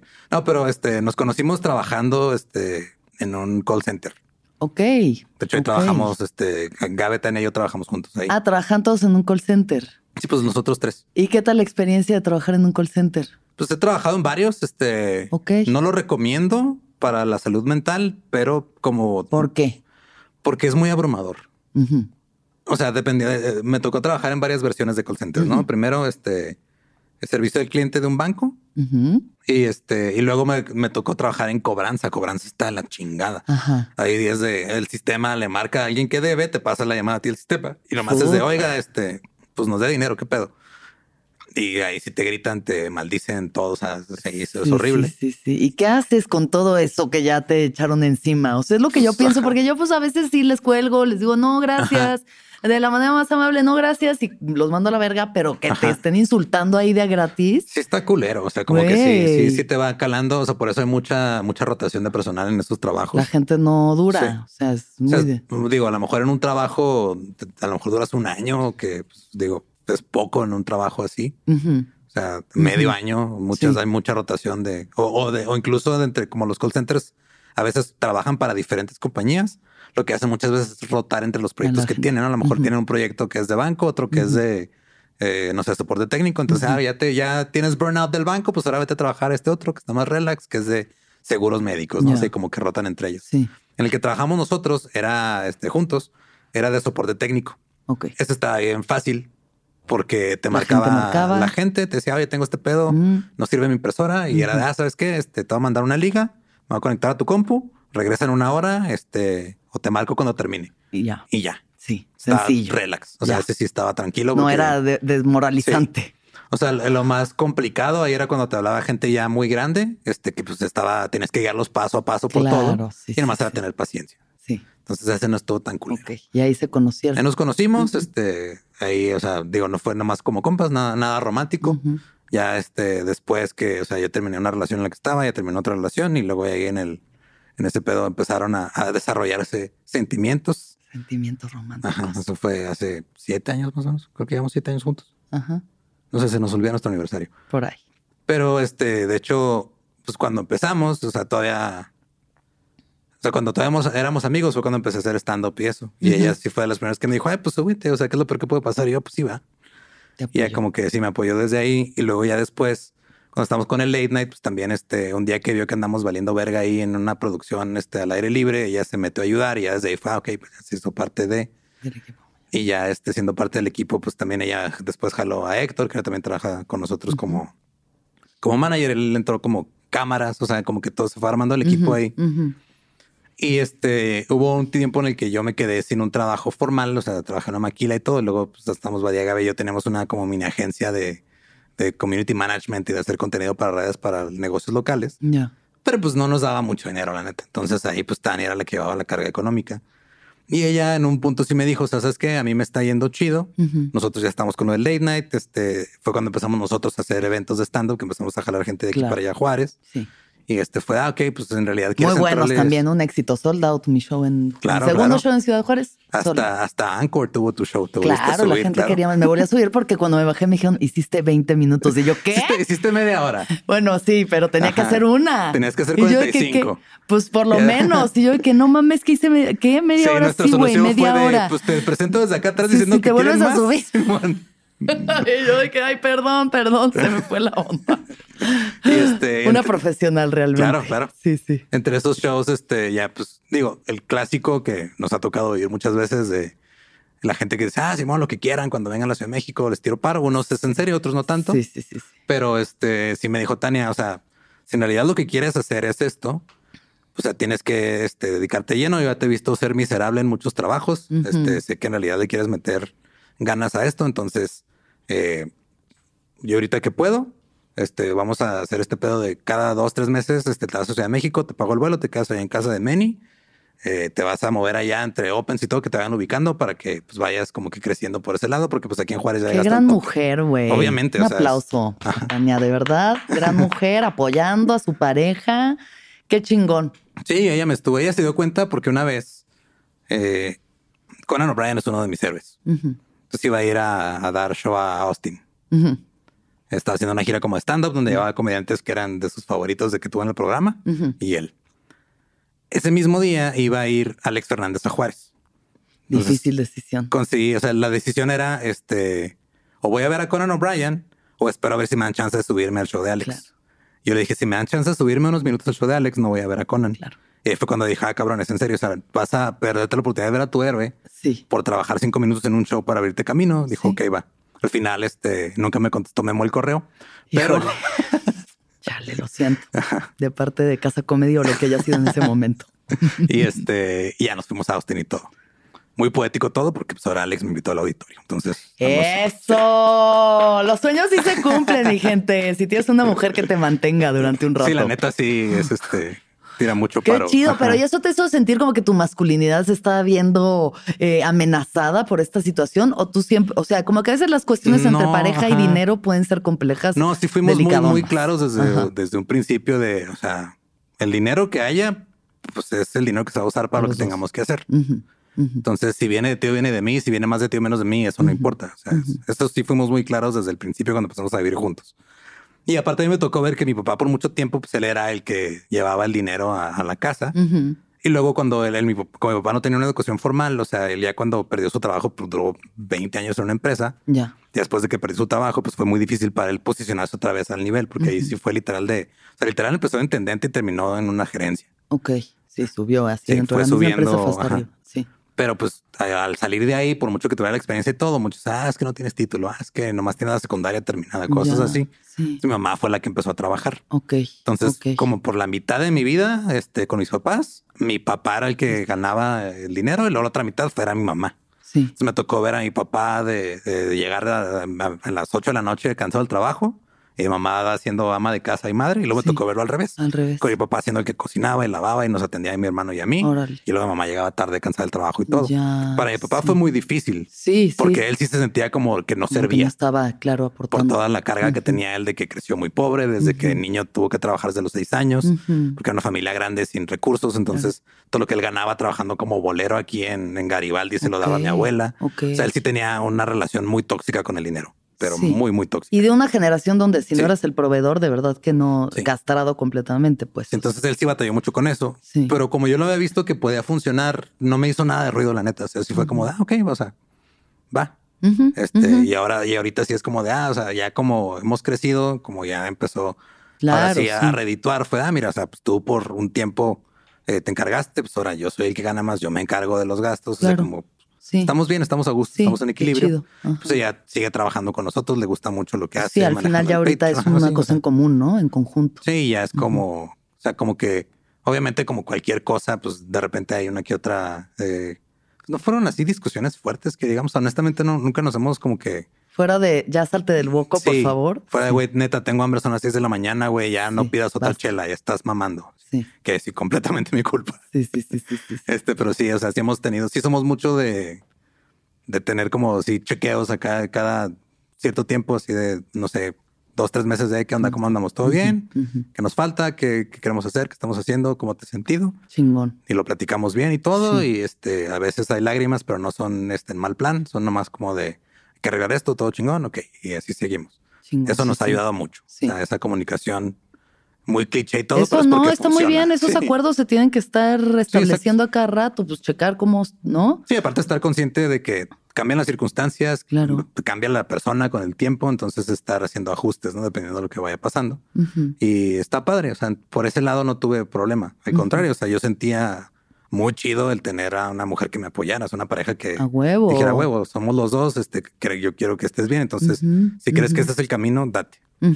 Entonces da la casualidad que el mismo año que tomamos esa decisión de, ok, vas a estar yendo cada dos, tres meses a la Ciudad de México a subirte y a hacer contactos y a contactar a más gente para traer shows y todo, este, en paralelo lanzamos leyendas. Entonces, principios del 2019 vengo, hago un show aquí, este, en el Ujú. 139, la primera vez que me subí a un show ya que estaba mi cara en el póster con Raulito y con Ana Julia, un show que me ayudó a armar Mónica.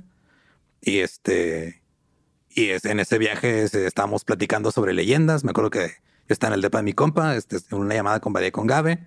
Se nos ocurrió el nombre de leyendas legendarias. Regresamos, empezamos a grabar y luego ya como que fue creciendo ese pedo mientras yo este, vine otra vez acá también Sí. a subirme a cosas y todo.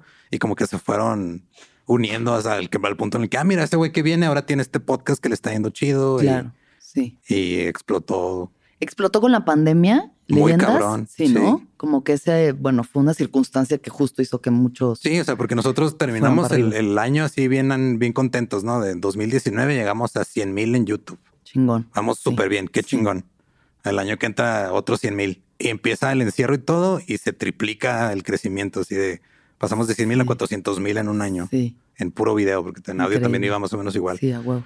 Y luego sigue todo el pedo del encierro y de repente empieza a ver una que otra cosa en vivo y ya como que eh, estuvo curioso como, ah, te encierras y pues me- más o menos te está empezando a ir bien, medio te ubican, algunos este, todavía este, te ven así como que, ¿qué pedo con este güey? Y luego este, empiezan a ver shows en vivo y de repente de, pasaste de, ah, sí, este, hiciste a lo mejor un showcito en la Caja Popular con 100 personas. Hicimos dos funciones una vez ahí en la Caja Popular haciendo leyendas legendarias ujú. en vivo, una en el 139 que Sí. Quién sabe dónde quedó, se perdió. El Este, episodio. El episodio se perdió ahí. Entonces hicimos Sí. como que esos shows para 100, 200 personas y luego de repente es de, ah, oigan, ahora vamos a ir de gira y vamos a hacer teatros de mil, dos mil personas. Y estuvo cabrón el brinco, o sea, porque fue de, ay, neta, sí, sí, güey, neta. Y lo sacan y ya se, ya se vendió, ya, cabrón. O sea, yo era yo cuestionando así, ¿por qué se vendió tan rápido, Claro, güey? sí, sí, sí. O sea, qué raro, qué raro, ¿no? O sea, ah, igual el otro no se va. O sea, yo como que en este pedo de igual y nomás fue uno, ¿no? Fue lo mejor. suerte. Fue Fue suerte. suerte. sí. La gente está muy desesperada por salir. Claro. y luego de repente, o sea, se vuelve este pedo de. O sea, mucha gente se nos acerca a decirnos, oigan, este, gracias a ustedes, no la pasé tan mal en pandemia porque Oh. tenía algo que hacer, Sí. que no fuera nada más estar este, pensando en sacarme los ojos porque no puedo salir de mi casa. Sí.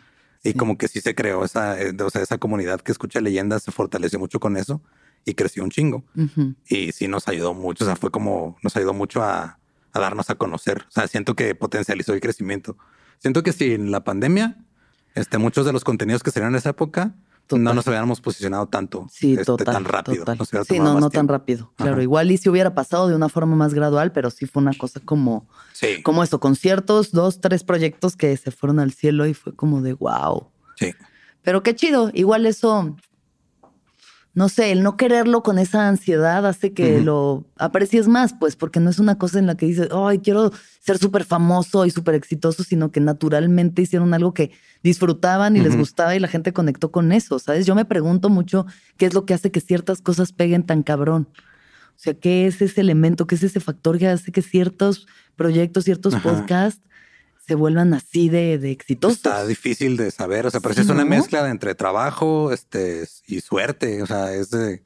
Porque siento que si hubiéramos empezado leyendas un año, dos años después, no nos hubiera tocado el boom de que la gente está empezando a apelar los podcasts. Exacto. Este, porque los podcasts tienen mucho tiempo, pero no habían tenido un boom mediático que los llevara a hacer este, algo como los youtubers fueron en su momento, ¿no? O sea, Hubo una época en la que ya nadie hacía videos de YouTube, ahora lo nuevo es hacer podcast, ahora no vas a hacerte viral en TikTok, ¿no? O sea, como que va, va, fluctuando, va, cambiando. Entonces nos tocó entrar en ese momento, a la gente le gustó el, lo que estamos haciendo, a nosotros también no se sentía forzado ni falso.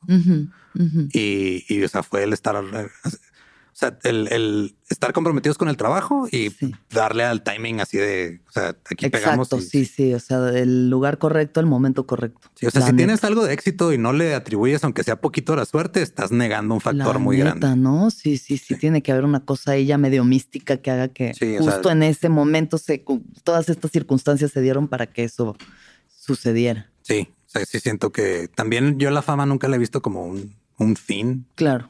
Sí. La fama es un recurso. O sea, yo, por ejemplo, lo que me di cuenta al principio fue, ah, mira, leyendas se está empezando a levantar. Creo que puedo aprovechar este pedo, o sea, este recurso de la fama para empezar a hacer shows este, yo solo stand-up. O sea, quiero hacer shows de stand-up yo solo. Entonces puedo armar una girita por ahí de principios del 2020 y lo valió verga, ¿no? O sea, ya no se pudo por, por obvias circunstancias. Oh, y fue bueno, pues. Claro. Este, pero sí, o sea, yo, yo dije, ok, o sea, me gusta el stand-up y sé que ahorita puedo aprovechar el hecho de que la gente a lo mejor o sea, pues la gente no me conoce tanto por el stand me conoce por leyendas. Claro. Pero también les puedo enseñar, oigan, también hago esto y vean a ver si les gusta, ¿no? O sea, tengo, pues cuando empezó leyendas tenía cinco años haciendo stand-up. Que igual este ya puedo empezar a experimentar con eso. Y armé mi primera, o sea, como que tenía material, pero no, no, nunca había hecho un show de una hora. Completo, sí. ya lo empecé a armar, agarré un cafecito de chiquito en Juárez que le quedan 20 personas para irlo probando, irlo armando finales del 2019, principios del 2020, dije, ya estoy listo, voy a empezar a buscar shows. Ahora sí, vámonos. Y pues no se pudo, que es lo que he estado haciendo ahora, ¿no? O sea, poco a poco, cuando da la oportunidad. Obviamente la prioridad es leyendas, ahorita porque también tomamos una decisión muy consciente de, ok, si queremos que este pedo dure y queremos que funcione, eh, tenemos que integrar más personas, tenemos que, este, o sea, ya llega un punto en el que no puedo estar yo haciendo la postproducción y estar, estar haciendo shows y todo esto. Entonces, ya fue cuando nos establecimos ya más como una compañía. Ahorita ya somos entre un equipo de 14, 15 personas. Que, una empresa. Sí, o sea, ya pues, este, ante Hacienda, ante el SAT y todas Leyendas legendarias Enterprise. la productora se llama Producciones sin Contexto. Leyendas es el producto más grande, pero hacemos otras cosas. Estamos, este, o sea, queremos crecer, o sea, porque también es un, un pedo de, ok, va, ¿qué pasa si Leyendas, este, eh, muere? Por cuestiones que no estén en nuestro control. Ya. Pues podemos seguir haciendo otras cosas. O sea, no nos vamos a regresar a la oficina. Claro, no, no, no. Eso por lo menos no inmediatamente. O sea, tenemos las habilidades de hacer otras cosas y podemos hacerlas. Entonces queremos establecer este pedo porque también algo que nos pasó en Juárez es de que cuando empezamos con el stand-up, antes de empezar con el podcast, pues no había lugares. Tienes que explicarle a la gente que era el stand-up, a los de los bares, que era un open, no había opens. este, yo me iba al paso a hacer opens en inglés porque era lo que había. Yo quería seguirme subiendo para agarrar ritmo. Y era, pues nomás en el paso ahí, pues vete y hazlo en inglés, güey. Y ya conforme fue creciendo y todo, pues ya ahorita ya hay una infraestructura, una escena muy chingona en Juárez, ya hay varios promotores, varias productoras que hacen shows locales. Y nosotros tenemos esta como este sueño de decir, ok, va, o sea, nosotros ya nos establecimos y aquí hay talento chingón. O sea, si les podemos echar la mano con, ah, mira, antes no había nada, pero ahorita mínimo está en obra negra, güey. Mete aquí, métete aquí y lo que te podemos apoyar. Claro. Que lo que salga, ¿no? O sea, yo con lo que hago cuando ah, tengo shows fuera es me llevo algún abridor de Juárez y luego me meto algún abridor local a la ciudad donde voy. Este, tanto para que el de Juárez conozca otros públicos como para la oportunidad a los que se están este, chingando en, sus escenas, ¿no? O sea, ¿qué digo? Ese es como por mi sueño guajiro de a huevo que crezca el stand-up en México. Sí, no, y obvio, hay que darle chance a la gente que no tiene dónde presentarse si uno ya tiene la suerte de tener espacios. y, y, está padre el apoyar de esa forma, pues Oye, bueno, quiero hablar de un tema, si quieres compartir, eh, bueno, has hablado ya de tu padre, mucho de él y pues cuál, cuál fue la situación con tu papá, en que cuando murió y, y cómo ha sido para ti ese proceso. Pues él, este, él toda su vida tuvo, digo, por su crianza que tuvo muy dura, muy, muy una infancia muy, muy cabrona, tanto en la pobreza y muchas cosas. Él por ahí, digo, según lo que sabemos, desde la secundaria, prepa, más o menos, bueno, la secundaria, porque fue el único término, pero desde esa edad, él tenía muchos problemas de depresión. Ok. Tiempo después fue diagnosticado con este, bipolaridad, ya cuando yo estaba en la, en la prepa, más o menos. Ok.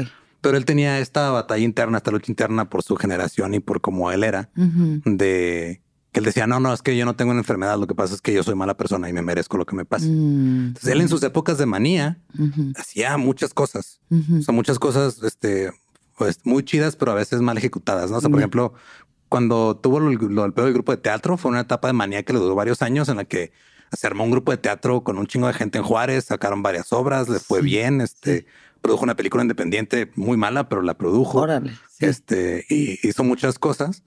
Pero luego se empezaba a meter en pedos de dinero, entonces pedía dinero prestado y luego le debía a alguien y todo. Luego ya cuando caía en una, un, un bache depresivo, pues iba al carajo bien feo, tenía intentos de suicidio y este, y en varias ocasiones nos, nos, tocó ver eso. Tuvo un, este, varias fugas geográficas, o sea, que una vez este, se, se, se, se fue así de que se fue manejando, llegó casi hasta Canadá, nomás por huir de su, de sus problemas, ¿no? Ok. Por, o sea, en una depresión muy fuerte, así de que se agarró un suru que teníamos y se fue Hasta o sea, ajá, Canadá. casi casi hasta Canadá que tuvo una fuga y de que nos habló así de "Te estoy acá, no sé cómo llegué, la neta no me acuerdo, nomás sé que me siento muy mal.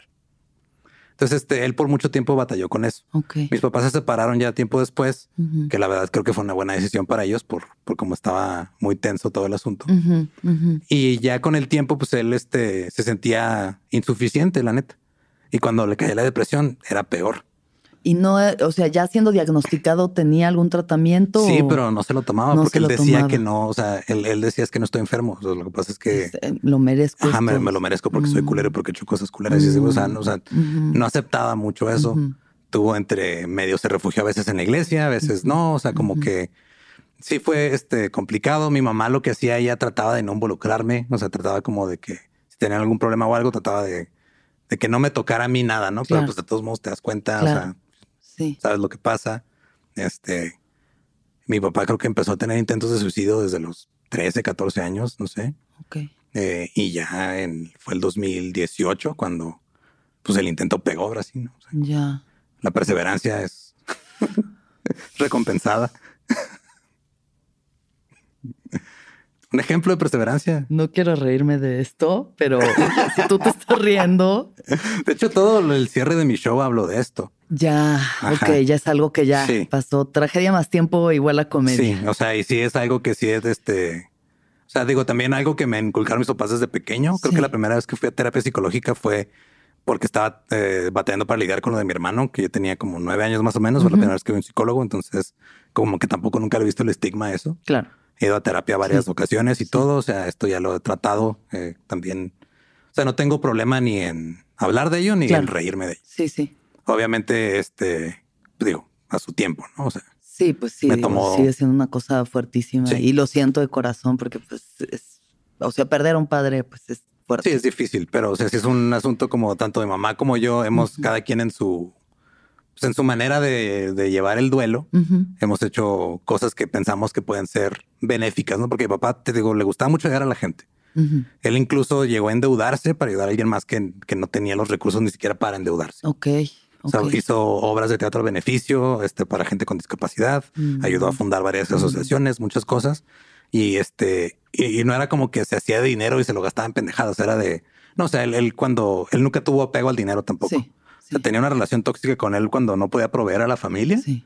pero cuando tenía era, ah, este güey está teniendo, no, del grupo de teatro, no, este güey que es el, le- está, es cagador diseñador y no tiene para pagar la renta, ahí te va, güey. Ya. Y Sí. ni me lo pagues, o sea, estamos bien. Entonces, la manera en la que mi mamá vio como, ok, ¿cómo puedo ayudar? Ella este, fue tomando un diplomado Ok. este, en tanatología y especialización en el suicidio, Ah, justo vale. para poder ayudarle a gente que ha pasado por eso o, o familiares que han pasado por, por el suicidio de, algún, de algún ser querido. Sí. Mi manera ha sido pues más, más bien hablar de eso o hablar de eso en el escenario, Ajá. porque yo sé que, o sea, muchas personas, digo, yo no he tenido depresión crónica ni una, he he estado deprimido, pero no ha sido un- por un, un imbalance químico, no han sido circunstanciales por pues, porque la vida es culera a veces. A veces. Entonces, este, yo sentí que, ok, lo que yo puedo hacer tal vez es hablar de esto de una manera un poquito más, este, abierta y para que la gente se cuenta que pues, es más, es más usual o común de lo que uno cree. Claro.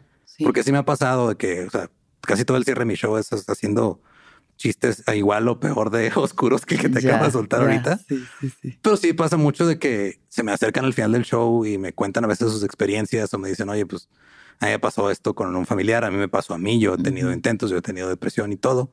Y este, y honestamente es una consecuencia que no esperaba. Yo dije que igual nomás el hablarlo, este puede como que mínimo abrir la conversación. Claro, sí. Pero de repente que se me acerca la gente y, me cuenta su experiencia y todo, es algo como que yo no me esperaba, pero que se me hace bonito también. O sea, como que se sientan con la confianza de poder decirle a alguien, oye, güey, yo he tenido una, una vez una chava se me acercó y me dijo, güey, he tenido siete intentos. Ya. Y muchas veces la gente no quiere hablar de eso o... Pues no, es que sí es un tema, es un tema muy denso. Mucho. Sí, sí, sí. Y este, y justo con eso abro esa parte de mi show. O sea, yo sé que ustedes están tensos.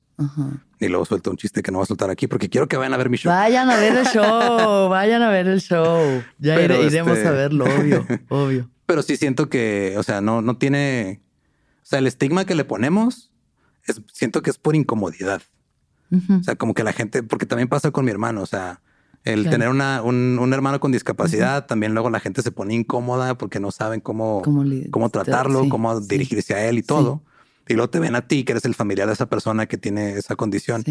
Y, y no saben también cómo tratarte a ti o cómo no tratarte a ti, ¿no? O sea, eh, y nomás es así, es bien sencillo, nomás, ah, sí, pues mira, mi hermano tiene esta discapacidad y esto es lo que puede hacer y ya, o sea, claro. no me voy a ofender porque me estés obviando el hecho de que, o sea, no es como que vaya a llegar alguien y diga algo a mi hermano y que me diga, y que diga, ah, no mames, no me había dado cuenta, güey. Eso explica muchas cosas, ¿no? Sí.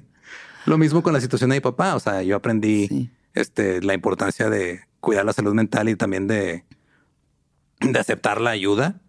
Porque mi papá nunca quiso aceptar la ayuda ni médica y a veces ni de los familiares ni amigos. O sea, él le decía, no, es que este soy yo, yo me tengo que arreglar solo porque yo soy un culero y por eso me pasan las cosas. Ya, sí. Entonces sí siento que mi manera, por lo menos, de tratar de ayudar en base a esto es pues nomás hablar de eso. Sí, claro. Porque pues no, a eso me dedico. ¿Y qué piensas del suicidio? Ah, siento que también está como mal este decir que es cobarde. Ajá. Porque siempre eh, muchos tienen esta idea de, ah, qué cobarde se quitó la vida. Toma muchos huevos. Güey. Hacerlo. No manches. La verdad. Sí, sí, seguro. Es desafortunado, pero siento que luego hablarlo así como de no, es que no es, es una salida fácil, güey. No es una salida fácil.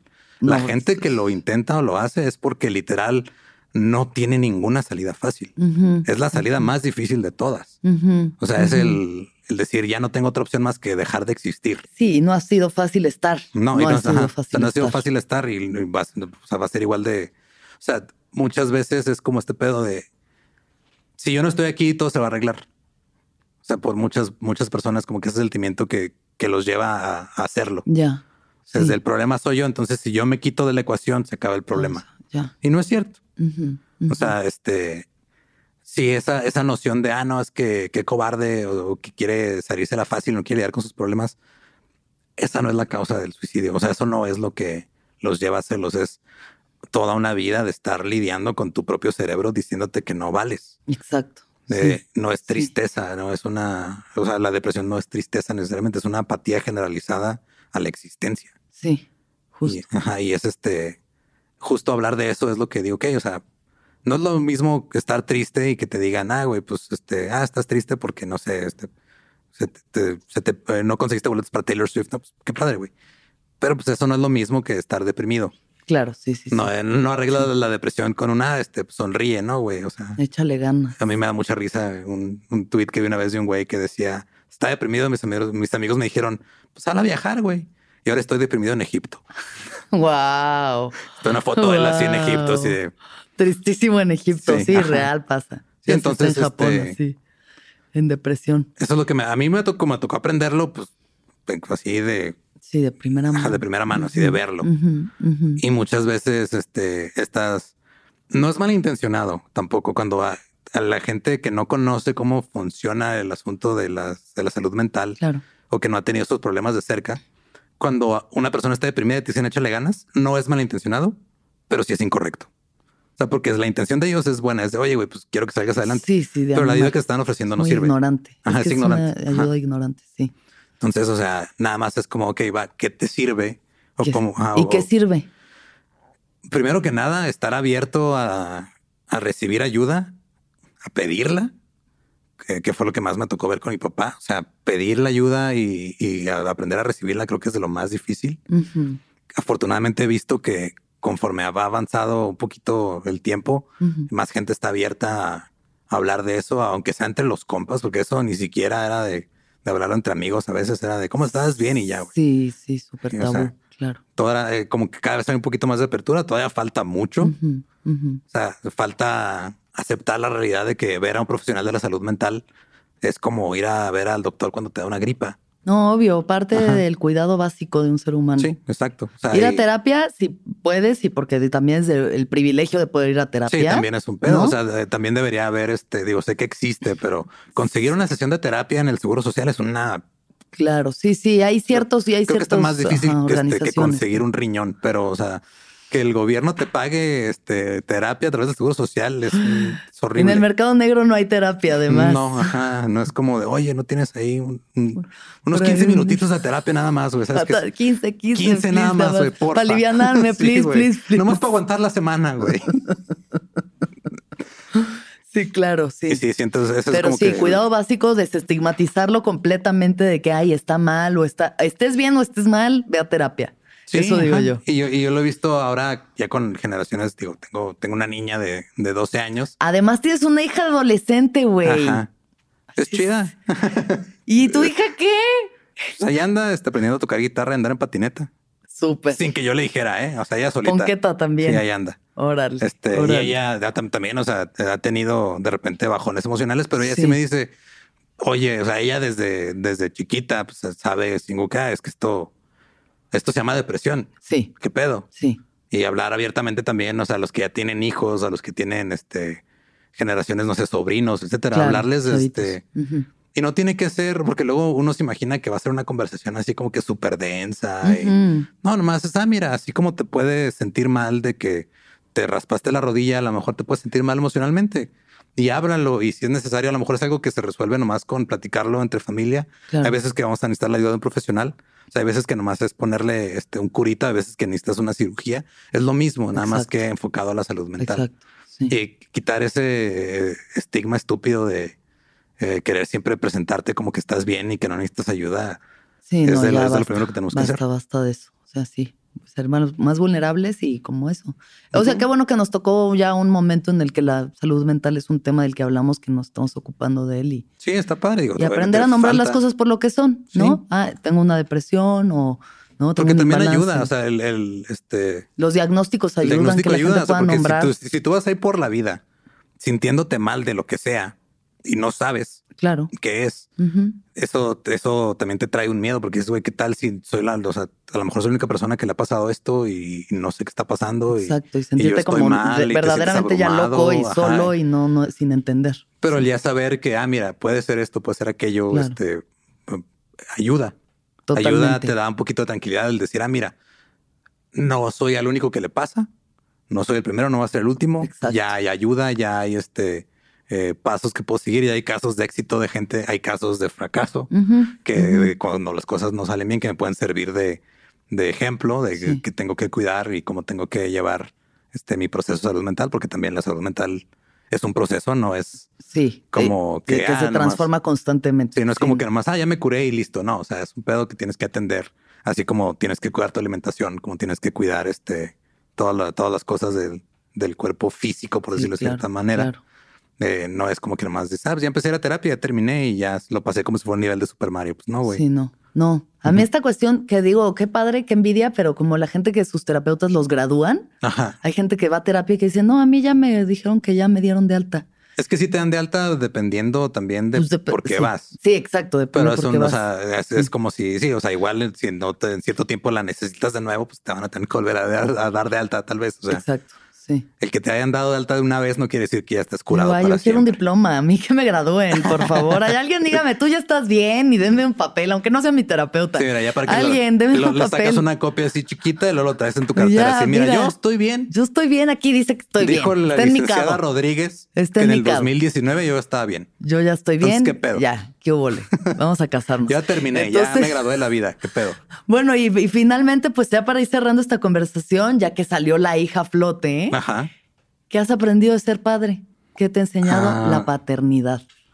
Me ha enseñado justo también a, a- a estar más abierto a eso, o sea, como que a, a hablar con algo que a mí me cagaba de niño, que es algo con lo que sí he sido muy claro con mi hija, que a mí me dijeran, que yo preguntara por qué me dijeran, porque yo digo, Puta, patan los huevos, horrible. puta.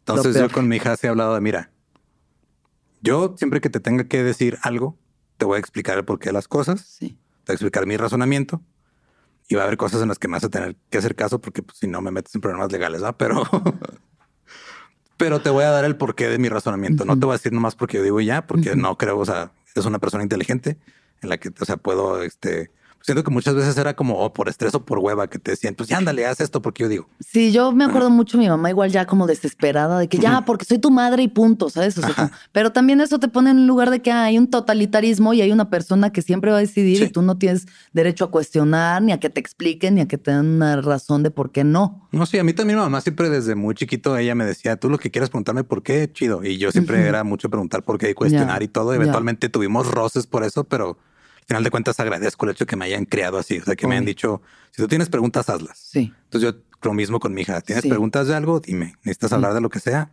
Y hasta Dime, el momento ha funcionado. Hasta el momento ha funcionado. Digo, apenas tiene 12 años. Todavía falta la parte Vienen más, preguntas más- fuertes, más rudas de la tal vez. adolescencia, pero Sí. siento que vamos bien. A huevo. Sea, Estamos chido. Sí. Este, me acuerdo de las, uh, como que haciendo un poquito referencia al tema de eh, que la fama o que te pidan fotos o algo. Hubo una vez que estábamos, este, mi hija y yo hace como unos tres años en la fila de una tienda para pagar ahí en un TJ Maxx ahí en El Paso, ahí Claro. comprando nuestras, nuestras cosas que no son de segunda mano, pero son de segunda mano entre las tiendas. Sí, Sí, la- TJ Maxx.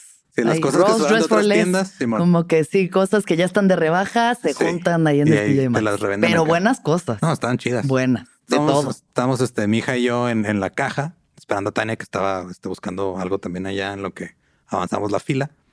Y en eso llega una, un- una persona y me pide una foto. Ujú. Y se va y luego se me queda viendo mi hija. Me dice, ¿la conoces? Le dije, no, es que ella es fan de lo que hacemos. Me dice, ah, es que qué grosera. Y yo, ¿por qué? ¿Qué pasó? Me dice, es que me ignoró. Dice, tú y yo estamos platicando y nomás llegó y te interrumpió la plática te pidió la foto y me Mm. ignoró. Y también ahí me hizo clic de, sí es cierto, güey. O sea, también ahí fue mi error el no haberle dicho, oye, espérame tantito. Porque te fue media conversación de, oye, una foto. Claro, para ti". sí, sí, como pasa, como pasa. Sí, o sea, Pero bueno, ya del- con la conciencia Sí, de o sea, que decirle tanto a ella o a mi hija, ¿sabes qué? Está, espérame, este, Sofi, déjame nomás atiendo a esta persona, ahorita seguimos platicando. sí. Y sí fue como de, oye, sí es cierto. O sea, ahorita ya, este, ahorita ya es como que el mame entre ella y Tania cuando andamos en algún lado que se ponen a, a tratar de adivinar cuántas personas van a tomar fotos o a pedir fotos si es que, si es que nos topamos a alguien. cuántas personas lo van a ignorar. Sí, pero ya también ella lo ve así como, Ya entiende que Como esa es parte la de, o dinámica. sea, sí. sí. totalmente. Qué chido. sí, Qué y pues ahí anda ella en su, en su camino también. Saludos a. Sofía. Sigue patinando. Sí, como Lo que pero con responsabilidad, claro. como debe ser a los 12 años. Sí, como hace poco que estaba con sus amigos y digo, tienen 12 años, obviamente ya están diciendo sus groserías y así. Obvio. Entonces uno de sus amigos como que preocupado le dijo, oye, tu papá nos va a oír, te va a regañar. Y digo, todo esto me lo- yo no lo escuché, me lo platicó ella. Sí. Dijo, yo le dije, no, pues ¿por qué nos va a regañar? O sea, él le pagan por decir groserías, no creo que le moleste. Y tienes razón, ¿no? o sea, yo nomás le dije, pues no se las digas a la gente que sabe ofender o no las uses como eh, herramienta para ofender. Pero Todo si ustedes van a decirse de güey, pendejo, pues no es mi problema. O sea, pues mientras no te vas a meter en problemas tú por decirle fuck you a un maestro, pues no pasa nada. Justo en el último especial que vi de Louis, bueno, todavía no, es- sino un show que hizo en el Madison Square Garden, como que Ajá. está vendiendo en línea el streaming y lo vi y decía como esta regla de que cómo saber si alguien se va a ofender con algo que digo. Y, le- y como que le decía a su hija, justo le decía, pues tú ve a la persona y juzga. Ajá. O sea, ve a la persona y juzga. Si esta persona con esto que le vas a decir es alguien que se va a ofender o no. Ajá. O sea, sí, sí hay que medirle ahí el, el agua a los camotes. Y está chido de que, o sea, por como la veo, como se ha estado desarrollando en su personalidad y todo, o sea, no se deja. huevo. O sea, ahí en su escuela, este, hasta juntó a varios compañeros para ir a denunciar a una maestra que estaba siendo racista porque estudia en Texas, en El Paso. Ah, mira. Hizo que corriera una maestra por racista. Llegó con evidencia y todo así de, a ver, esta maestra está haciendo este pedo. Ustedes son los adultos, ¿qué pedo aquí? ¿Lo van a arreglar súper. Sí. Nuestra próxima Greta Thunberg. Dije esto porque no tengo otra referencia de lo que está pasando, pero sí, sí. porque ya estamos bien desconectados de la chaviza. Porque yo de que, bueno, alguien joven que hace cosas por el mundo. Qué chingón. Felicidades. No, pues yo que ella, o sea. Pues bueno, por ayudar a criarla a la niña, que, pues ya está cambiando las reglas en Texas. El pues racismo tejano, acabando con el racismo tejano, que no poco cualquiera. Poco, sí. Qué bien, Lolo. Muchas gracias por venir no, gracias por, el viaje. Gracias por aguantarme tanto después de un año y medio de querer hacerlo. Para nada, aquí seguimos para cuando quieras venir. Eh, feliz de tenerte. No, pues gracias. Y te voy a hacer las últimas preguntas rápidas o tan extensas como tú las quieras contestar. Ok. ¿Cuándo fue la última vez que lloraste? La última vez que lloré ah, fue como de felicidad y fue. Ay, güey. Fue en este. Por ahí de época navideña, más o menos. Fue así como que de esas de que se me llenaron los ojos de lágrimas acá por nomás porque estábamos acá como en familia, pero, mm. pero yo todavía acá en mi pedo de no que no me vean. Que no me vean llorar. Deconstrúyete, deconstrúyete, los hombres lloran. No, o sea, es que mi pedo es de que no me gusta llorar en público. En general. En general. No, tiene que ver con ser hombre o mujer. no tengo pedo con llorar, o sea, nomás no me gusta llorar en público. Ya. Ay, qué bonito. ¿Qué es lo que más feliz te hace? Lo que más feliz me hace, ahorita me hace muy feliz este, estar viendo cómo, cómo crece eh, Sophie y cómo va siendo su propia persona, porque cuando están más chiquitos sí es como de pues está, está bonito, pero ya ahorita está definiéndose ya como persona. Eso me hace muy feliz. Me hace muy feliz poder este, compartir este, este éxito que estoy teniendo ahorita con mi pareja y con mis amigos y ir juntos así como agarritos de la mano, así. casi, casi parecemos como una hippie a veces, pero está padre. como una satánica. Me encanta. ¿Qué es lo más importante para ti? Lo más importante para mí. Ay, güey. Creo que el bienestar de mi hija, que ella esté bien. Y finalmente, si mañana te murieras, ya se acabó. Se acabó, último día. ¿Cuál sería un consejo que le dejarías a la gente? Ah, que no se desesperen. Me gusta. Cuando te desesperas, no piensas bien las cosas. En cualquier aspecto, o sea. Sí. Te desesperas, te gana este pedo de, ah, y se te nubla el pensamiento y no este, te genera más problemas de los que resuelve. Es aprender a, que digo, me ha costado trabajo, pero de hecho fue un consejo que me dieron en terapia porque yo era como mucho de, cuando tenía 21 años dije, ya, se, ya valió verga mi vida, ya estoy, ya, ya. a morir, ya. ya este, me voy a morir. Sí, ya, este, no, no he hecho nada. y fue como, güey, estás desesperando un chingo, tranquilízate, güey. Te, te, faltan muchas cosas por hacer. Y fue de, ok, sí es cierto. Entonces, cada que puedan, este, tómense un tiempo nomás para decir, a ver, ¿por qué me estoy desesperando? ¿Y en qué va a ayudar que me desespere? Y ya. me pues, encanta. Súper. Muchas gracias, Lolo. ¿No? A ti. Gracias por venir. Gracias por escucharnos, por vernos, por estar aquí con nosotros y que todos los seres sean felices, que todos los seres sean felices, que todos los seres sean felices.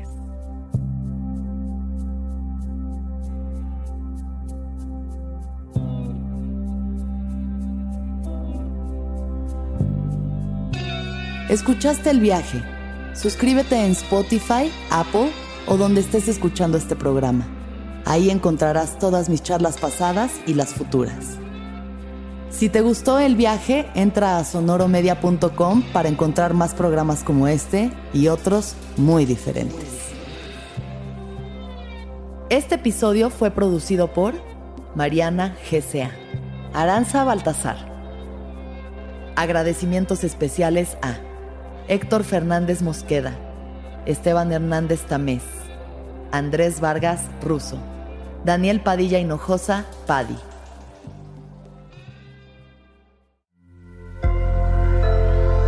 Sonoro.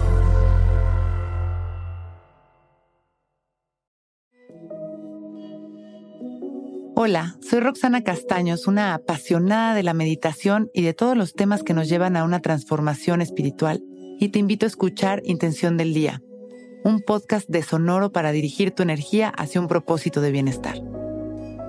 Encuentra un nuevo episodio todos los días en cualquier plataforma en donde escuches podcast. Intención del Día es una producción de Sonoro. It is Ryan here, and I have a question for you. What do you do when you win? Like, are you a fist pumper? A woohooer, a hand clapper, a high fiver. I kind of like the high five, but if you want to hone in on those winning moves, check out Chumba Casino. At ChumbaCasino.com, choose from hundreds of social casino style games for your chance to redeem serious cash prizes. There are new game releases weekly, plus free daily bonuses. So don't wait. Start having the most fun ever at ChumbaCasino.com. No purchase necessary. VGW. Void were prohibited by law. See terms and conditions. 18 plus.